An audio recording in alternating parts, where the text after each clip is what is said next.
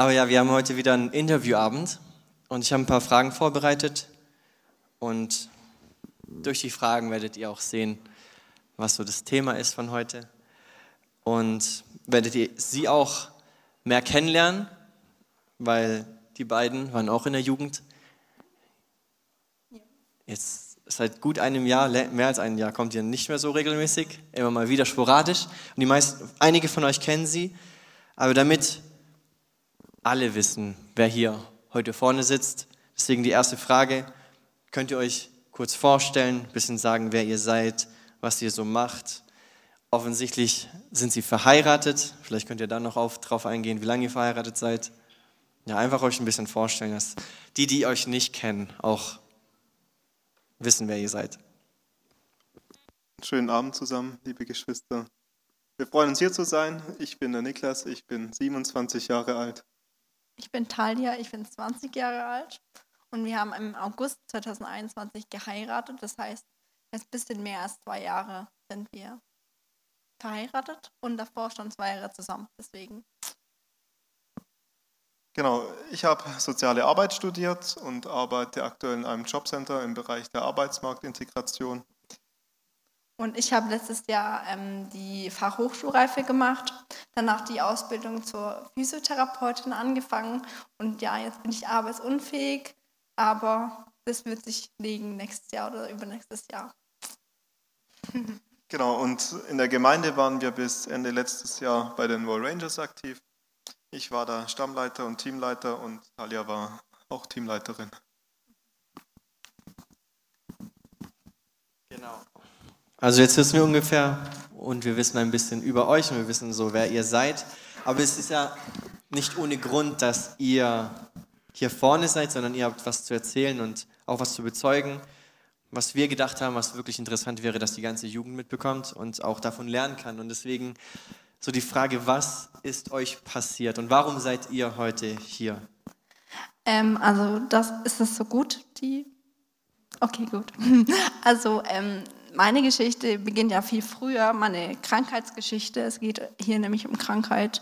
Ähm, das beginnt ganz früh und ähm, ich habe mich schon früher, ganz früh als Spaßbremse gefühlt, weil ich äh, Schmerzen hatte an Gelenken ähm, und auch meine Familie und so hat sich darauf eingestellt. Dafür bin ich sehr dankbar. Denn auch wenn ihr mal Kinder habt oder äh, ja, dann, dann ist es gut, wenn das zu Hause irgendwie ein Ort ist, wo, wie, wo sie, sie selber sein können, wo nicht gemeckert wird, wo nicht äh, in der Schule irgendwie, ja, ich muss jetzt hier sitzen und so, sondern wo man einfach Kind sein kann. Ähm, genau, 2013 wurde dann der SLE bei mir diagnostiziert. Das ist eine, eine rheumatische Erkrankung. Ähm, genau. Und ich hatte starke Kopfschmerzen. Das weiß, glaube ich, jeder hier. Ich habe immer wieder, habe ich gesagt, ich habe Kopfschmerzen und so. Ähm, und das wurde dann ähm, aufgelöst, sage ich mal, durch eine Hirnblutung. Also manche haben das von Anfang an, aber es platzt nie. Aber bei mir ist es geplatzt, eine Gefäßveränderung, genau. Das war letztes Jahr am 23.10.2018. 22 und seitdem bin ich hier. Also etwas anders als andere in meinem Alter, genau.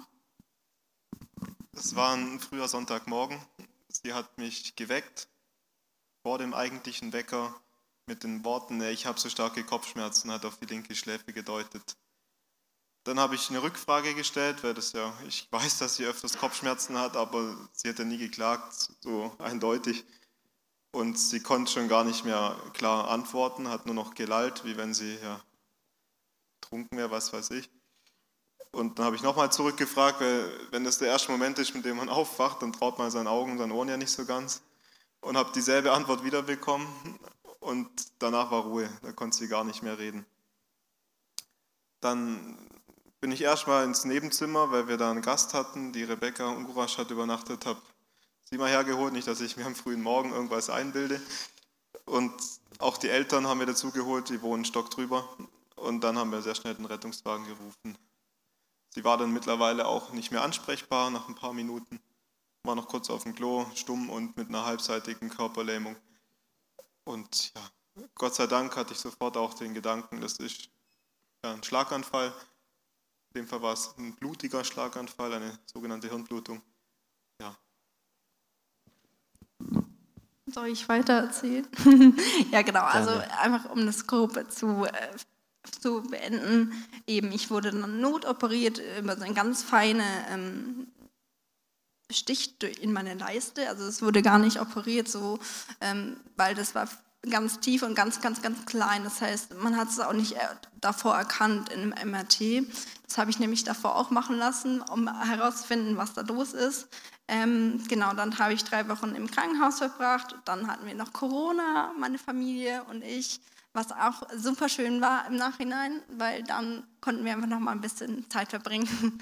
ähm, und danach war ich im, ah ja, sechs Monate in der Reha und das hat, ist mir nicht, ist mir hat er mir, mir gerade gesagt, die, der Schädelknochen, der war weg ab dem Zeitpunkt, wo die Not-OP war.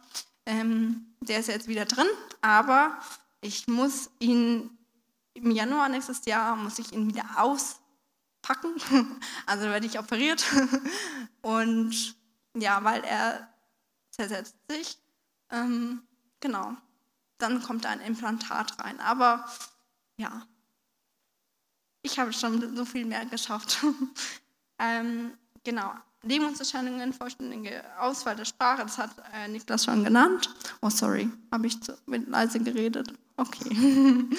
ähm, genau. Und jetzt gerade mache ich ambulante Therapien und habe nur noch äh, Probleme im Konzentrationsbereich. Das heißt, auch hier, das wird anstrengend sein, ähm, nachdem ich hier runterkomme, aber es ist schon so viel besser geworden und im, in der Wortfindung immer noch und auch die, Sensorik. Das heißt, ich, ich spüre weniger auf der rechten Hand, auf der rechten Seite, aber das könnte auch noch weggehen, aber muss nicht, genau.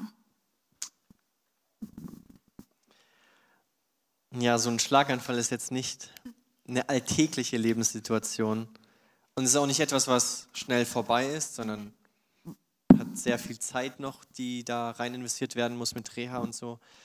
Und deswegen einfach die dritte Frage, so in dieser Situation, die nicht alltäglich ist und die nicht normal ist, wie seid ihr damit umgegangen? Wie habt ihr Gott in dieser Zeit erlebt? Wie habt ihr ihn wahrgenommen? Wie habt ihr ihn gespürt oder gemerkt? Was ist euch, euch da hängen geblieben?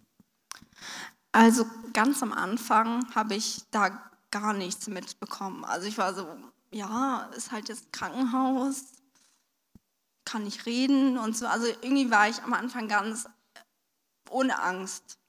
Das war schon mal schön, ähm, weil die, äh, meine Mitmenschen, die hatten große Angst um mich, aber ich hatte gar keine Angst. Also am Anfang war es sehr gut. Ich habe äh, eine Woche danach habe ich meine Mutter gefragt, was ist überhaupt passiert?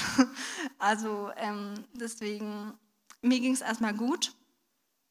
Ähm, und dann die Reflexion kam dann erst in der Reha, wo ich gefragt habe, warum ich, das ist natürlich einmal menschlich, egoistisch, ähm, wenn es jetzt meinem Nachbarn passiert, ist es nicht so schlimm für mich. Also kann ruhig passieren, aber es betrifft mich nicht. Das ist auch erstmal, tut es weh. Und deswegen, ähm, dass es mich getroffen hat, ähm, habe ich erstmal Gott gefragt, was soll das? Und es ist auch voll wichtig, dass man das fragen darf. Man darf das fragen. Man sollte nicht sagen, okay, alles ist gut, ich bin noch bei Gott und so und äh, Gott liebt mich, sondern nee, wenn du Fragen hast, dann ist es in Ordnung zu fragen. Ähm, und dann hat er mir gezeigt, dass ich ganz klein bin in der ganzen Geschichte von Gott und, ähm, und das ist auch es hat einen Sinn irgendwo. Und dass ich gerade ein Puzzleteil lege, ist ziemlich dunkel, mein Puzzleteil, aber ähm, wenn ich rauszoomen könnte, dann, dann würde ich ein wunderschönes Kunstwerk sehen, was Gott mit mir legt. Und ich finde das einfach schön. Also man, man so, so lässt man, also so kann ich das am besten ver verstehen und begreifen. Und dann kommt nämlich dieser Gedanke, Gott ist groß und Gott ist gut und Gott ist treu. Er ist nämlich immer noch da bei mir. Und deswegen, genau, das war so ein bisschen mein Gedankenfluss und den habe ich auch immer noch. Also immer noch, manchmal frage ich mich, wieso ich, warum, warum das, kann auch was anderes sein, aber ähm, ja, es, Gott hat einen Plan dahinter und deswegen bin ich da ganz ruhig dahinter und ganz, ganz beruhigt und ja, genau. Und, und ähm, als ich noch nicht reden konnte, also man redet ja auch über Gott und so, also in meinem Alltag, aber das konnte ich halt nicht, aber ähm, meine Mutter und mein Mann und auch meine damalige Emily heißt sie, vielleicht kommt sie nächste, nächste Woche hierher, wer weiß. Ähm, die Emily, die habe ich in der Reha kennengelernt. Die war mit mir im Zimmer drei Monate, was so gut ist, weil davor waren immer so Nebensitzer oder Zimmerkollegen, die halt nicht christlich sind. Und das tut schon mal gut, wenn so eine christliche Person immer bei dir ist und dich auch ermutigen kann und du sie ermutigen kannst. Also das war ein bisschen das Thema. Und jedenfalls, Bibel vorlesen ist ganz wichtig gewesen am Anfang. Ähm, Lobpreislieder vorsingen, ich konnte nicht lesen am Anfang. Ich, also das war einfach mit, mit, mit Menschen zusammen habe ich dann immer Gott gelobt und auch geweint und ja, es war wunderschön, obwohl es halt so schmerzhaft war. Bei mir war die Situation ja anders. Ich hatte eine andere Perspektive, war ganz nah dran, aber hatte den, ja, eine Wahrnehmung. Und die ersten Stunden waren definitiv ein Schockzustand, aber ich musste funktionieren und ich habe auch Gott sei Dank funktioniert. Und weil es ein Sonntagmorgen war, bin ich auch in Gottesdienst gegangen. Deswegen, weil ich machtlos bin und nicht, was soll ich zu Hause bleiben und heulen und mir Gedanken machen, was jetzt alles passieren könnte. Nein, ich laufe zum Vater und ich gehe in, in meinen Leib, wo Menschen mit mir leiden und vielleicht an dem Tag, ja, ich weine, denken alle, okay, was ist los? Die wussten es dann auch. Ich habe ja auch ja, Zeugnis gegeben sozusagen oder was passiert ist. Und das hat mir sehr gut getan. Ich habe von Anfang alles an alles in Gottes Hand gelegt und sie auch wirklich vollkommen an ihn abgegeben.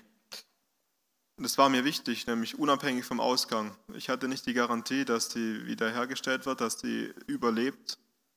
Und ich wollte davon meine Anbetung, mein Leben nicht abhängig machen, dass ich meine Ehefrau zurückbekomme.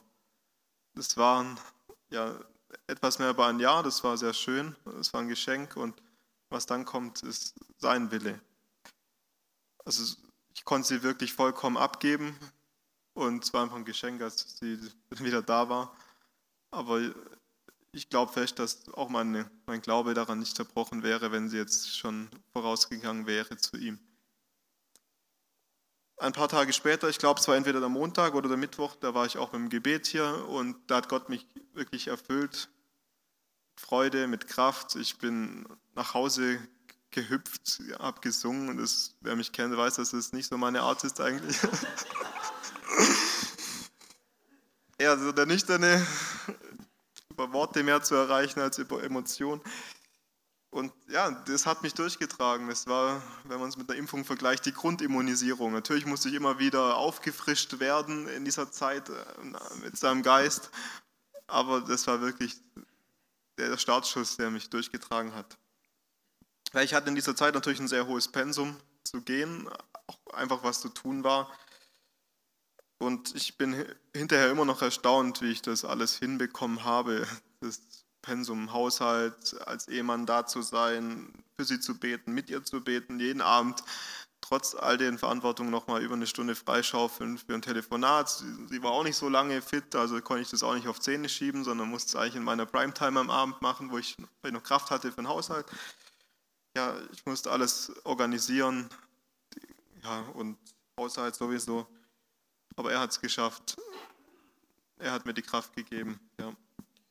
Und wie ich auch damit umgegangen bin, ja, in solchen Zeiten muss man Prioritäten setzen. In der Bibel steht ganz klar, dass in der Gemeinde nur dienen soll, wer seinem Haus gut vorsteht. Es bringt nichts, meine Ehefrau zu vernachlässigen und weiterhin den Stammleiter zu spielen bei den Rangers. Den Posten habe ich niedergelegt nach kurzer Zeit, um einfach ja, meiner Verantwortung gerecht zu werden und dadurch ein viel größeres Zeugnis zu sein, als irgendeine Rolle zu erfüllen oder auch nicht zu erfüllen. Ja. Ja, also ich kann auch als Außenstehender ähm, das wirklich bezeugen. Also Michelle und Talia sind ja sehr gute Freunde und ich würde auch sagen, Niklas und ich sind sehr gute Freunde. Mhm. Und einfach als zwei Außenstehende euch da gesehen zu haben, war an sich schon ein Zeugnis. Einmal, wie unglaublich krass Talias Genesungsprozess war, wie gut sie wieder sprechen gelernt hat, weil es ist ja auch nicht normal, dass man nach einem Schlaganfall so gut wieder reden kann und lernt. Aber dann auch jedes Mal, wenn ich Niklas angeguckt habe, habe ich mich gefragt, ich weiß nicht, ob ich so souverän durch die ganze Situation gekommen wäre. Und deswegen kommen wir zur vierten Frage. Und offensichtlich für euch, wir sind ja so am Ende jetzt unserer Predigtreihe über Lobpreis und Anbetung. Und deswegen die Frage, wie konntet ihr anbeten, obwohl es menschlich gesehen keinen Sinn gemacht hat? Obwohl menschlich gesehen kein Grund dazu da war? Wie konntet ihr euch in eurer Not dazu entscheiden, eure Liebe zu Gott auszudrücken? Zuerst mal die Gegenfrage, die soll jetzt nicht fromm klingen, die ist wirklich ernst gemeint. Gab es jemals wirklich keinen Grund? Ich hatte vielleicht einen Grund weniger und das war die Gesundheit meiner Frau. Aber ansonsten die 10.000 andere Gründe, wie wir mal singen, die waren ja da. Ich hatte während der ganzen Zeit, das kann ich wirklich sagen, nicht um mich zu loben, das, das bin nicht ich, das ist Christus in mir. An meinem Glauben, es gab keine Zweifel. Im Gegenteil, ich war näher an Gott dran und die Gewissheit, dass er souverän ist über alles, dass er jedem Einzelnen von uns morgens das Leben schenkt und dass wir nichts dafür tun, dass wir aufwachen. Einfach seine Souveränität, die hat mich sehr gestärkt. Und er ist unveränderlich. Situationen können sich verändern. Er war und ist derselbe. Seine Gnade galt und gilt weiterhin. Und auch wieder so ein frommer Satz, aber in der Not zeigt sich, ob man den glaubt oder nicht. Wir haben, das glaube ich, dass wir mit dem ewigen Leben schon alles von ihm bekommen haben. Und alles hier auf Erden ist unser Dienst zu seiner Ehre.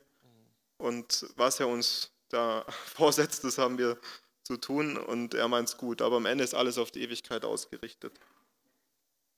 Und auch wie Hiob es sagt, der Herr hat gegeben, der Herr hat genommen, der Name des Herrn sei gelobt. Und ja, von außen gesehen sah das jetzt alles vielleicht sehr dramatisch aus. Aber wenn man da drin steckt als Angehöriger, ist das das eigene Leben. Und es ist sehr schnell wieder Normalität. Nach ein paar Tagen wachst du auf, der Film, der Traum ist nicht zu Ende, es ist dein neues Leben. Und äh, es war trotzdem vieles schön, oder ist vieles schön in diesem neuen, anderen Leben. Und ja, es fühlt sich gar nicht an wie eine Not. Es ist das neue Leben.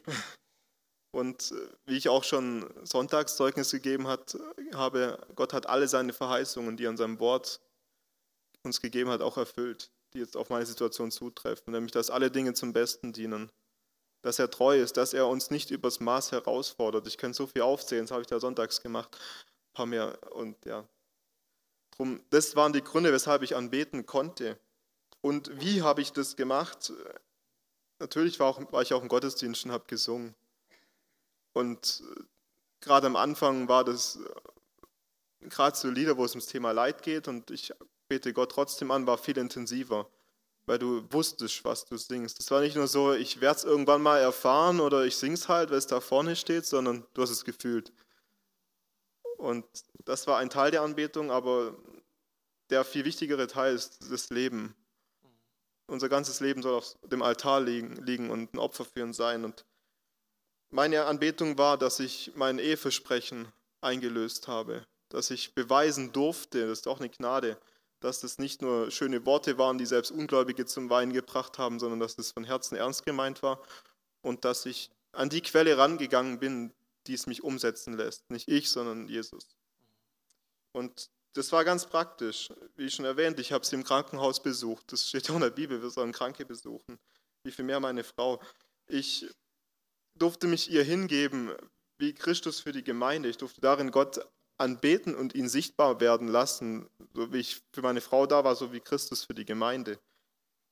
Ich durfte alles praktische Papierkram, Haushalt, Fahrdienste erledigen.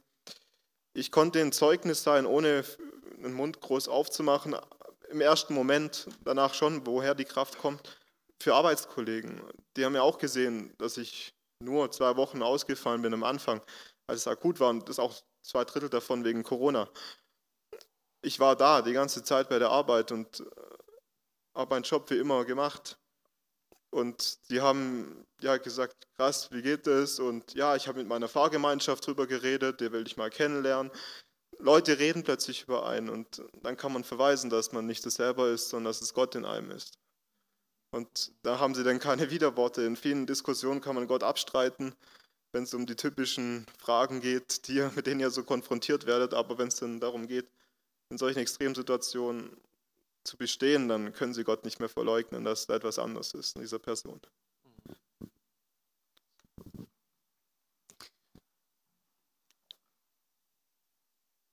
Es ist ein bisschen hart, wieder so runterzukommen, weil, ähm, ja, es war voll gut, was du gesagt hast. Ähm, bei mir sah das wieder anders aus. ähm, und zwar, ich konnte ja nicht reden und auch meine rechte Seite bzw. Meine, mein rechter Arm war nur noch betroffen.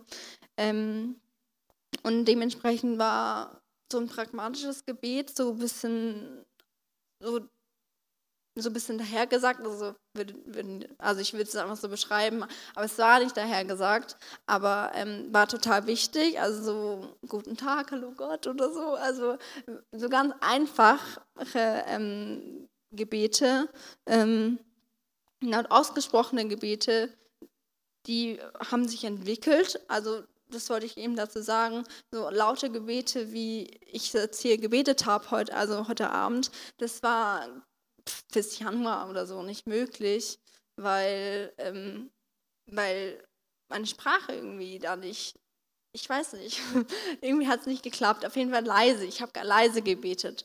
Ähm, und gemeinsames Gebet oder gemeinsames Bibellesen ähm, und Lobpreis und Gebet mit, mit äh, Niklas oder auch mit meiner Mutter oder mit Emily, also meiner Reha-Freundin, die, ähm, das war auch ganz wichtig für mich. Also eben wieder dieses, jemand anderes hat mir geholfen, hat mich aufgehoben ähm, aufs, aufs Pferd so ein bisschen. Also, ähm, da, also genau, also das war einfach so die Wichtigkeit dahinter. Und selbst wenn es keine, keine schöne Sprache ist, das ist eben das, was ich sagen wollte, das hat sich entwickelt, weil jetzt sage ich auch keine schönen Gebete. Jetzt ist auch alles, der Satzbau ist so und dann ist da ein Wort, dann fällt mir da kein Wort ein. Also das ist ganz egal. Ähm, deswegen, das, ich habe da wahrscheinlich so ein bisschen Stolz gehabt, so ein bisschen, äh, also so beten will ich jetzt nicht. Also deswegen bete ich allein, leise. So.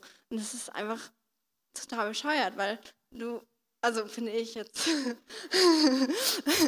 ähm, weil wenn Gott das ehrlich, die Ehrlichkeit dahinter sieht und die, die Wahrheit dahinter auch, also dann, dann kommt es gar nicht darauf an, dass ich jetzt dieses Wort dreimal sage und das gar nicht sage, obwohl es drin wäre. Also Gott sieht mein Herz und eben wenn ich mit anderen Menschen gebetet habe, hat es mich schon sehr viel Überwindung gekostet und auch jetzt noch. Ähm, aber das, das wird. Und ich möchte euch auch bitten, wenn ihr irgendwie nicht gut Deutsch könnt oder ähm, eure Sprache irgendwie, wenn da ein Fehler ist, es ist egal. Gott, Gott sieht die Ehrlichkeit dahinter und deshalb kannst du beten, sogar laut. Ähm, das ist, glaube ich, so ein Ding, was in unserer Gesellschaft nicht so angekommen ist, ähm, weil nur die Korrekten können beten vor allem, aber die nicht Korrekten, die nicht. Also die lieber nicht. So. Das ist irgendwie Genau, also das finde ich ein bisschen schwierig. Ähm, genau, ich war auch zwischenzeitlich in der Reha total down. Das heißt, da ging es nicht immer nur um Anbeten, sondern auch um, um Fragen und so weiter. Und auch das haben meine Mit mit Reha-Menschen ähm, mitbekommen, also vor allem als meine Hand noch schlimmer wurde. Ähm, und auch da habe ich dann eben das Zeugnis gegeben, dass es eben nicht immer perfekt ist, aber dass es doch Sinn macht. Und auch wenn die Hand niemals wieder was gewesen wäre, worden wäre oder so, dann, ähm, dann wäre Gott immer noch gut gewesen und ich könnte und ich müsste Gott auch darin loben. Ähm, genau. Ja, genau. Ähm, und dann habe ich ganz praktisch mündlich Zeugnis gegeben. Ich habe in meinem Reha-Zimmer hatte ich ein riesen ähm, Plakat mit einem Bibelvers und überall sind Bibelzettel äh, rumgeflogen und ähm, dann auch meine Kleidung, das hatte ich auch dort an. Ähm, das ist ähm, ganz wichtig für mich gewesen und das, ich denke, so haben die Menschen auch gesehen, die ist anders und mit ihr kann man reden darüber, wenn ich mal eine Frage habe. Ähm, Genau, also das war Anbetung auch. Also, genau. Voll schön. Und ich denke, also die Frage habe ich mir gerade gestellt, wie reagieren wir, wenn wir körperlich gar nicht mehr dazu in der Lage sind mhm. zu anbeten und wie gehen wir damit um? Und ich denke, da macht diese Aussage, Gott hört dein Herz und nicht deine Worte, bekommt nochmal eine ja. ganz besondere Tiefe da. Richtig schön. Und jetzt wollen wir zur letzten Frage von heute kommen. Und die Frage geht darum, was die beiden unbedingt euch weitergeben wollen. Und während sie darauf eingehen und eben die Frage beantworten, kann man schon die Slido einblenden, weil wir haben noch die Möglichkeit, dass ihr den beiden Fragen stellt. Da gibt es einen QR-Code. Darf auch medizinisch sein. Genau, also egal was die Fragen sind, mehr medizinische Hintergründe, oder persönliche Fragen auch, geistliche Fragen an die beiden, könnt ihr einfach den QR-Code scannen und dann die Fragen reinschicken, dann sehen wir die. Genau, aber jetzt eben, was konntet ihr in dieser Zeit lernen und was wollt ihr unbedingt, dass alle, die da sitzen, davon lernen können und für ihr Leben mitnehmen können? Ähm, also ich habe erstens, das, also das habe ich so erkannt ähm, und es ist also jeder, an, jeder von euch kann das auch erkennen, aber ich, ich glaube, das hängt so ein bisschen mit der Situation zusammen, in der ich war. Aber ich sage es trotzdem, weil vielleicht ist es ja bei euch auch so, okay, es ist unnötig. Und zwar Äußerlichkeiten wie Aussehen, Noten, wie Anerkennung, wie, also dass Menschen dich mögen, ähm, das hat auf jeden Fall seinen Reiz und ich habe das auch gespürt. Also schön aussehen und so weiter, das ist immer schön und ich mache mich auch jetzt äh, wieder schicker, aber ja, das ging ja jetzt ja nicht mehr, aber ähm, für mich hat halt das Relevanz verloren, weil ähm, von einem Tag auf den anderen war alles weg. Also auch mein Zeugnis ist es ist gut, mein Zeugnis, aber es ist halt irgendwie verfälscht durch die Hirnblutung, weil jetzt ist es nicht mehr, ich kann es jetzt halt nicht mehr, was da steht. Also nicht mehr die guten Noten, sondern ich, ich kann, also ich hoffe, ihr versteht es. Ähm, mir ist wichtig geworden, dass die Vergebung der Sünden und eine lebendige Beziehung mit Gott das Aller, Allerwichtigste ist. Und da ist es auch, auch egal, dass, dass, wenn ich schlecht bin in der Schule, das ist natürlich, man braucht irgendwo auch die Noten, aber ich möchte euch sagen, dass das Allerwichtigste ist, dass ähm, ihr mit Jesus in Verbindung seid, dass ihr, dass ihr da einfach eine Beziehung habt. Und zweitens habe ich dann eben das, was ich vorher kurz gesagt habe, mit dem Herzen, mit dem Gebet, eben, ihr dürft beten, wie ihr wollt. Das habe ich hier nochmal aufgeschrieben. Ähm, Hauptsache, es ist von Herzen und ehrlich. Und alles andere ist egal. Und drittens, das ist mir auch wichtig, weil auch Niklas hat es teilweise anders erlebt. Ich lese aus Matthäus 25, Vers 36 und 40 vor. Ich bin krank gewesen und ihr habt mich besucht. Wahrlich, ich sage euch, was ihr ge getan habt, einem von diesen meinen geringsten, sorry, geringsten Brüdern, das habt ihr mir getan. Das heißt, ich finde, Kranke und auch deren Angehörige müssen mehr besucht werden. Und zwar persönlich, nicht über WhatsApp. WhatsApp ist schön, darüber kann man sich und also kann man sich mal austauschen, kann man mal ein Treffen oder was organisieren, aber besuchen. Auch er, er war die ganze Zeit alleine und ja, das hat ihn auch ein bisschen wehgetan. aber genau, und deswegen haltet deine Augen offen und dein Herz auch. Ähm, denn nicht nur wir Kranke brauchen oft manchmal Gebet, manchmal Ermutigung, sondern auch dein Nebensitzer. Dein Nebensitzer seelisch kranke Menschen. Ähm, also ich finde es einfach cool, wenn wir als Gemeinde da voll offen sind und ja. Ja, das ist ein Thema, wie gehe ich mit Krankheit um, wie begegne ich Kranken, wo viele unsicher sind. Und ich will niemanden verurteilen. Ich weiß nicht, wie ich reagiert hätte in so einer Situation. Man weiß halt selber nicht, bevor man drin steckt. Und darum möchten wir einfach euch vielleicht ein paar Tipps an die Hand geben. Wie gehe ich auf jemanden zu, der krank ist? Dinge, die ich vielleicht noch gar nicht erlebt habe. Viele sagen ja, lieber sage ich nichts, bevor ich was Falsches sage. Wir möchten für euch ein paar Prinzipien auf den Weg geben, die ihr dann anpassen könnt. Das erste Prinzip ist Besuche.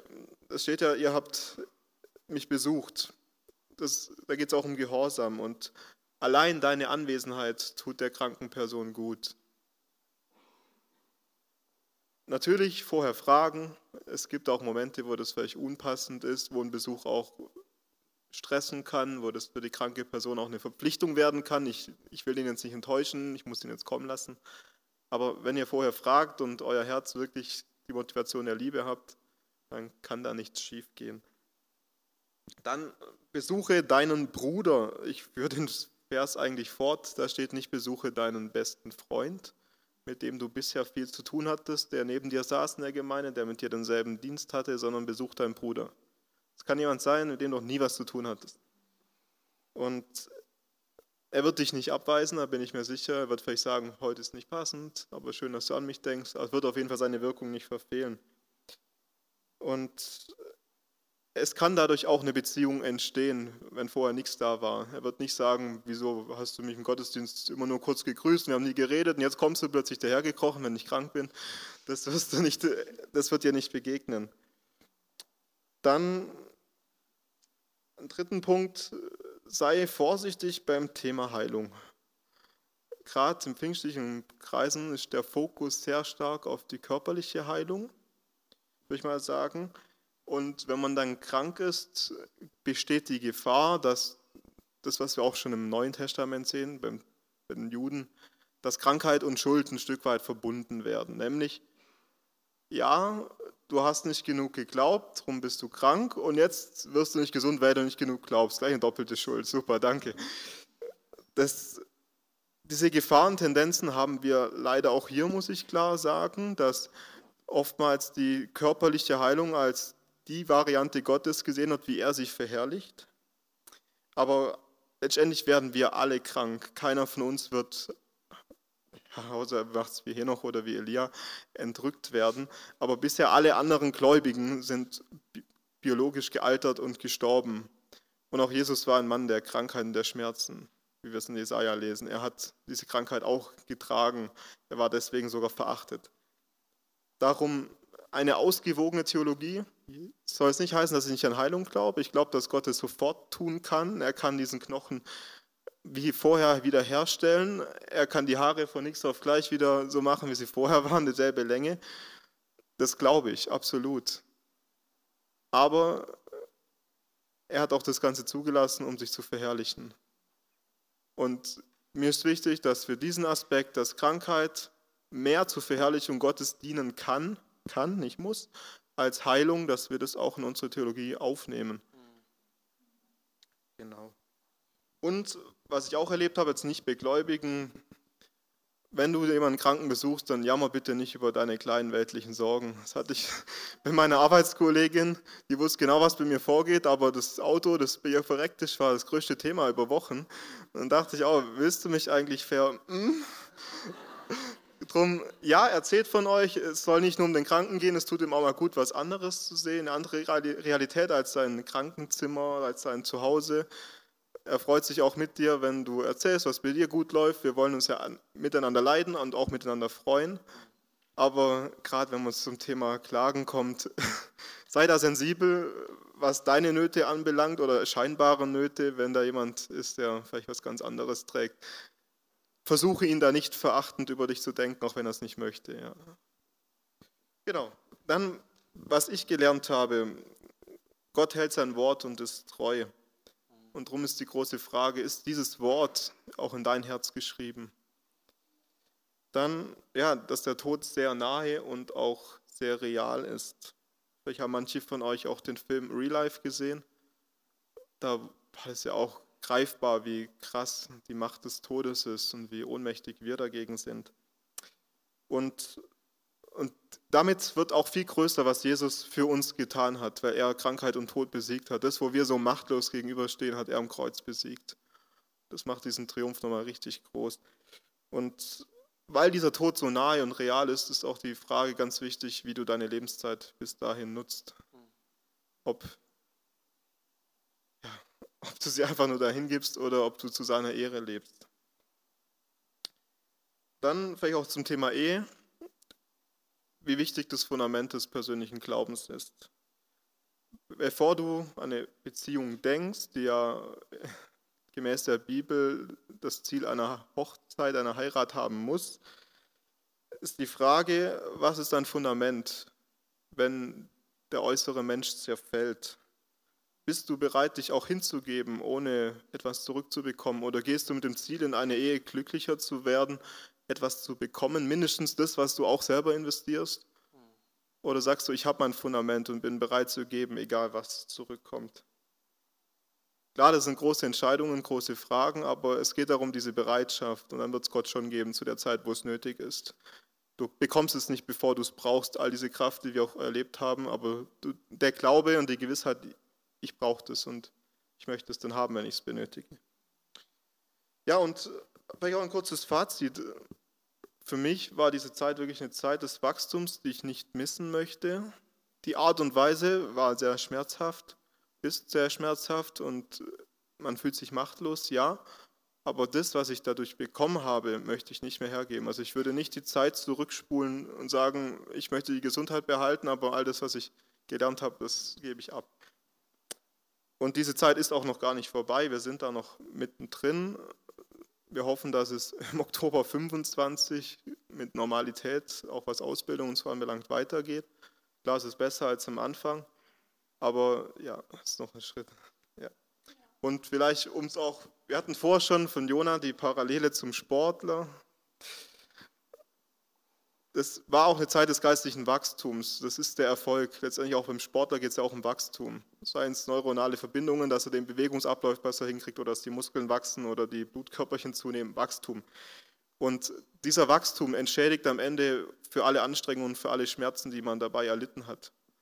Und so möchte ich euch auch ermutigen, euch hinzugeben, all das, das Jochen, das euch Gott stellt, anzunehmen die Schmerzen, die Anstrengungen aufrechtzunehmen, treu zu sein und nicht den bequemen Weg zu wählen, weil am Ende von Schmerz steht Wachstum. Und dieses Wachstum soll am Ende dazu dienen, dass wir Gott ähnlicher werden und ja, dass er in uns zunimmt. Und letztendlich, auch diese Zeit ist im Vergleich zur Ewigkeit ganz kurz. Ich hoffe, ihr habt alle mitgeschrieben. Das sind echt Lebensweisheiten.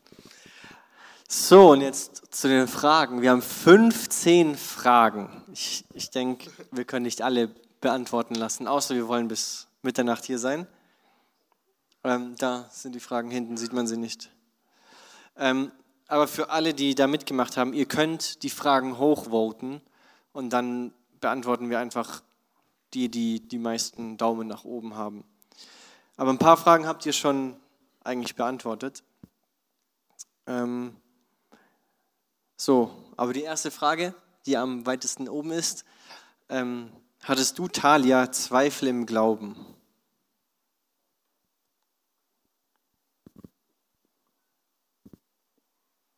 Ich glaube nicht.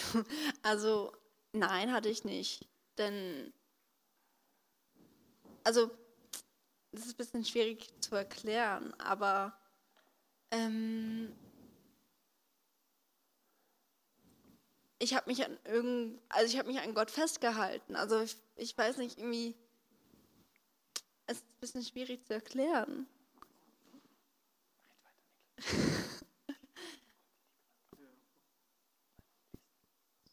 Nächste Frage. Nein, nein, nein, ist okay. Ja, ich habe gelesen. Passt es? Okay. Ich, ich denke nochmal nach und er macht mal die andere. Aber ich glaube, Möchtest du noch zu der Frage was sagen oder Für ihr. ja, so für dich? Ich habe in ihr keinen Zweifel wahrgenommen. Es war für mich die erste Frage, die ich wissen wollte. Hältst du an Jesus fest? Das war das Wichtigste, was ich wissen wollte. Das Erste, was ich sie überhaupt gefragt habe, als sie wieder bei Bewusstsein war. Und sie konnte natürlich nur mit den damaligen Möglichkeiten antworten. Aber die Antwort war ein eindeutiges Ja. Und das war mir das Allerwichtigste. Egal was passiert wäre, einfach zu wissen, dass in Jesus festhält. Und das habe ich in all der Zeit erlebt. Kann ich auch über meine Frau Zeugnis geben. Das war ihr Fundament. Es gab keinen Grund, das Fundament wegzuwerfen, weil alles andere ja nicht mehr stand. Und darum, da dürft ihr auch sicher sein, dass euch nichts aus Gottes Hand reißen kann. Das ist eine Verheißung Gottes. Man kann seinen Glauben nicht einfach so verlieren, weil wir sind nie genug, ihn zu erhalten. Das ist Gnade Gottes.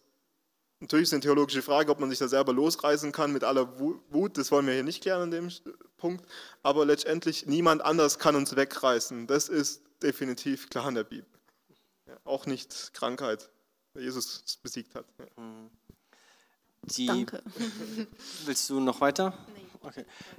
Die beiden obersten Fragen sind beide bezüglich Ehe Ja. und eurer Beziehung. Ähm, ihr könnt selbst entscheiden, wie ihr die beantworten wollt und wie tief ihr da gehen wollt. Aber ich lese mal beide vor und dann kann man auch beide als beantwortet markieren gleich. Wie war euer Liebesleben nach dem Vorfall? Musstet ihr das auch neu lernen, weil es ganz andere Umstände waren oder habt ihr erstmal ganz darauf verzichten müssen? Wie hat das Ereignis eure Ehe beeinflusst? Okay, wir wollen ja echt reden. Klar, jugendfrei, aber echt. ähm, ja, ist so.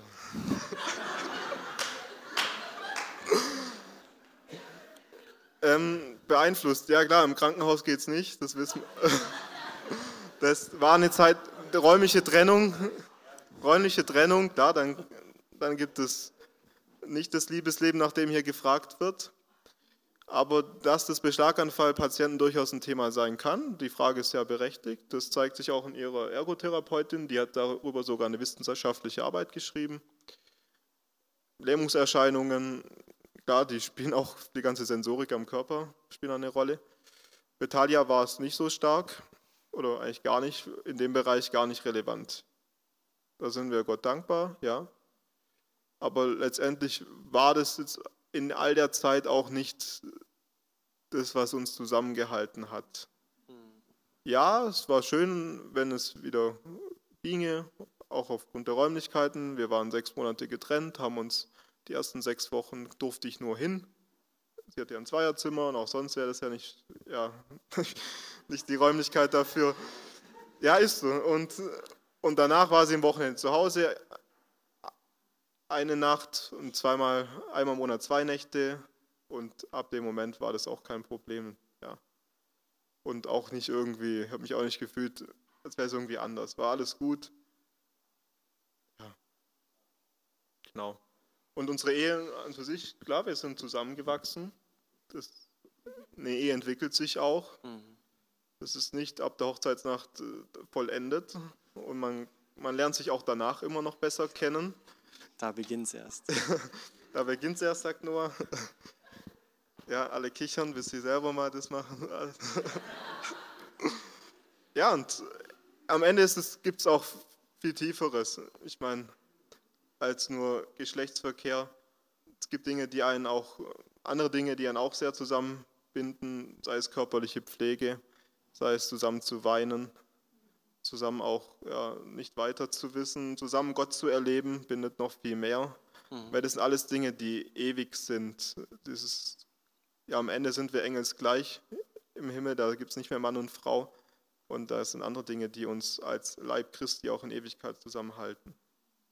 Genau. Ansonsten sind wir darin gewachsen, würde ich sagen. Ja.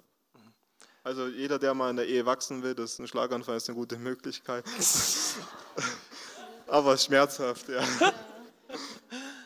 Ähm, okay, dann ein paar, oder ich finde einige Fragen wurden eigentlich so im Laufe des Abends beantwortet. Zum Beispiel hattest du auch mal so eine Zeit, Talia, wo du so sauer auf Gott warst, dass du nicht mehr mit ihm anfangs reden wolltest.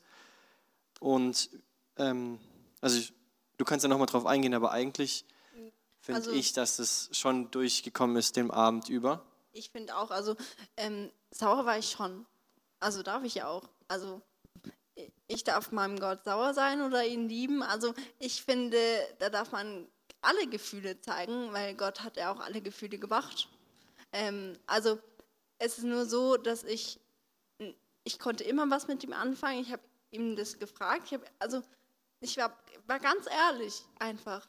Und ähm, deswegen bin ich jetzt nicht mehr sauer. Mhm. Also wisst ihr, also ich war sauer und dann habe ich mit ihm darüber geredet. Äh, oder ja, genau. Und jetzt bin ich nicht mehr sauer darauf. Jetzt bin ich dankbar. Auch wenn es so ausging, wie es ausging, aber es hätte auch schlimmer ausgehen können. Also ähm, ich, ja, ich war sauer. Ich war auch zickig und ich war auch, also ich war alle Gefühle, die man sich da vorstellen kann in so einer Situation, wenn man alleine ist, vor allem in der, im Reha-Zimmer, dann, ja, dann kommen einem solche Gedanken, aber ähm, das hat sich ja erledigt. Also ich habe ja eine Antwort darauf. Okay, dann haben wir noch eine Frage. Die hat sechs Daumen nach oben, aber ich finde, die wurde auch schon relativ gut beantwortet. Und zwar, wie habt ihr die Liebe Gottes erlebt in dieser Zeit? Wie in allem wie vorher, nur dass die Gesundheit ein bisschen weniger war. ja. Er war treu, er hat sein Wort wahr werden lassen an uns. Er hat uns versorgt mit allem, was wir hatten. Ich meine, ist ja auch vielleicht die unterste Frage, Gesundheitssystem ja, so sehr man vielleicht sieht, dass in Deutschland auch nicht alles perfekt läuft, wo läuft alles perfekt, äh, kann ich sagen, ja, ich habe mehr profitiert, als ich hier eingezahlt habe, aber ob ich das aufholen werde, dauert noch ein bisschen. Ja, es ging alles super schnell. Und ob der Arzt jetzt ein perfektes Deutsch konnte oder nicht, war auch egal. Der hat gut operiert. Die Schwestern haben ihren Job gemacht, in der Reha lief es sehr gut und am Ende ist ja auch Gott, der wiederherstellt. Amen. Kein Therapeut ist dazu in der Lage, die können nur das ja, wecken oder wiederholen, was eh schon da ist an Potenzial von Gott. Ja, letztendlich, wir sind dankbar, dass wir in Deutschland leben. Es gibt wenige Länder, wo das vielleicht ein Ticken besser ist, aber ja, ihr braucht keine Angst haben, ins Krankenhaus zu kommen, Gott wird für euch sorgen. Ähm, offensichtlich war während der Zeit, wo Talia nicht da war, und in Reha oder im Krankenhaus war, war euer Alltag ganz anders als damals, vor dem Vorfall. Aber so stand jetzt, wie sieht euer Alltag jetzt aus und könnt ihr vielleicht so eine Woche, eine typische Woche schildern? Hat sich da viel verändert? Ähm, also es ist gut, dass sich immer mehr so entwickelt, dass ich es machen kann. Das, also früher hat er schon mehr gemacht, wie zum Beispiel einzukaufen. Also oder zur Reha zu fahren, zur Reha, zur ambulanten Reha, also quasi zur Logopädie und so, alles hier in der Nähe. Ähm, also ich konnte nicht Auto fahren bis Juni, das heißt, ab da hat sich auch wieder alles verändert. Aber ich sage jetzt mal diese Woche, so wie es ist. Also einfach aufstehen, er arbeitet schon früh, dann nehme ich meine äh, Termine wahr, äh, mache dann einen Mittagsschlaf immer, das ist sehr wichtig. äh, manchmal, ah, habe ich doch gesagt.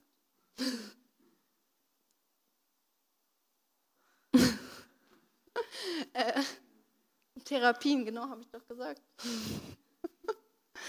ähm, und ja, genau. Und dann kommt er heim, dann kocht er. Er ist der Koch immer noch.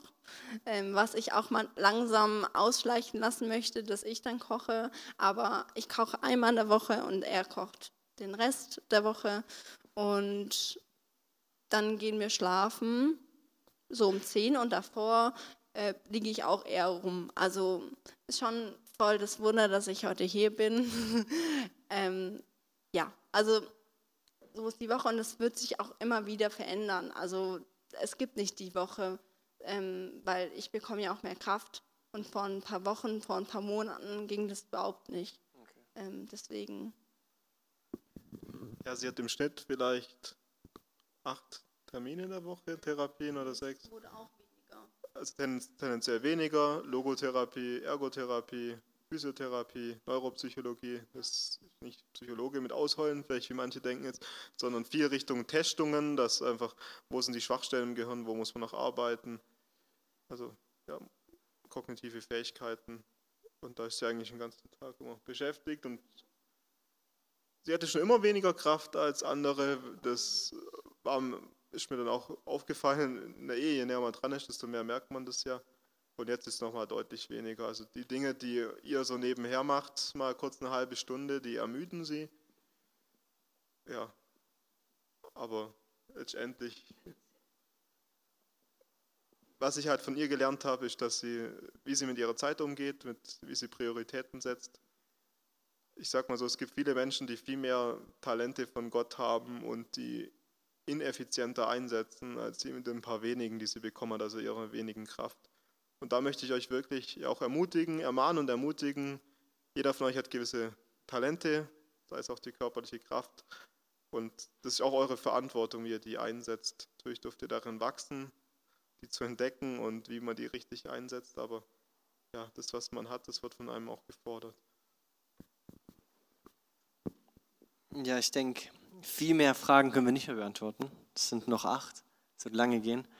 Ähm, aber vielleicht eine, die ganz einfach und interessant aber auch ist und einfach zu beantworten ist, wie fühlt es sich an, plötzlich nicht mehr reden zu können? Hm. Konntest du trotzdem klar denken?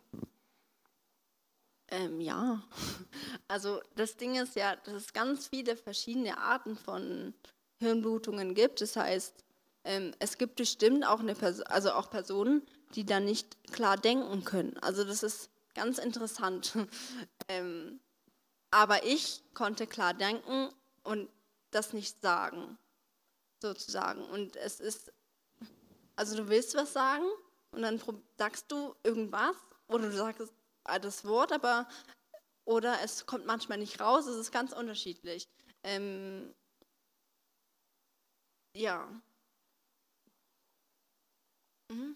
Ja, ich habe aufgeweint, wegen, weil ich nicht reden konnte, weil mich haben alle gefragt, was und hier und dann reden mir alle rein und ich will es aber sagen, ich brauche halt nur ein bisschen Zeit. Das ist ganz schlimm gewesen oder ist es immer noch. Ähm, genau. Also habt Geduld, wenn ihr mit dir redet. Ja, bitte. Ja, ich weiß noch, als Michelle und ich euch besucht haben oder dich besucht haben, als es ganz frisch war, da konnte man richtig sehen, Talia wusste ganz genau, was sie sagen will in ihrem Kopf, nur motorisch war das nicht möglich und irgendwann war sie so frustriert, dass sie trotzdem weitergeredet hat, aber deutlich genervt. Ja, richtig. Ich bin ja auch gut in Deutsch und so gewesen, aber das ist halt doof, weil man kann es auf einmal nicht. Also es ist echt verrückt. Mhm. Also ich denke, es ist fast halb zehn, wir können weitermachen oder danke erstmal euch oder wollt ihr noch mehr Fragen beantwortet haben?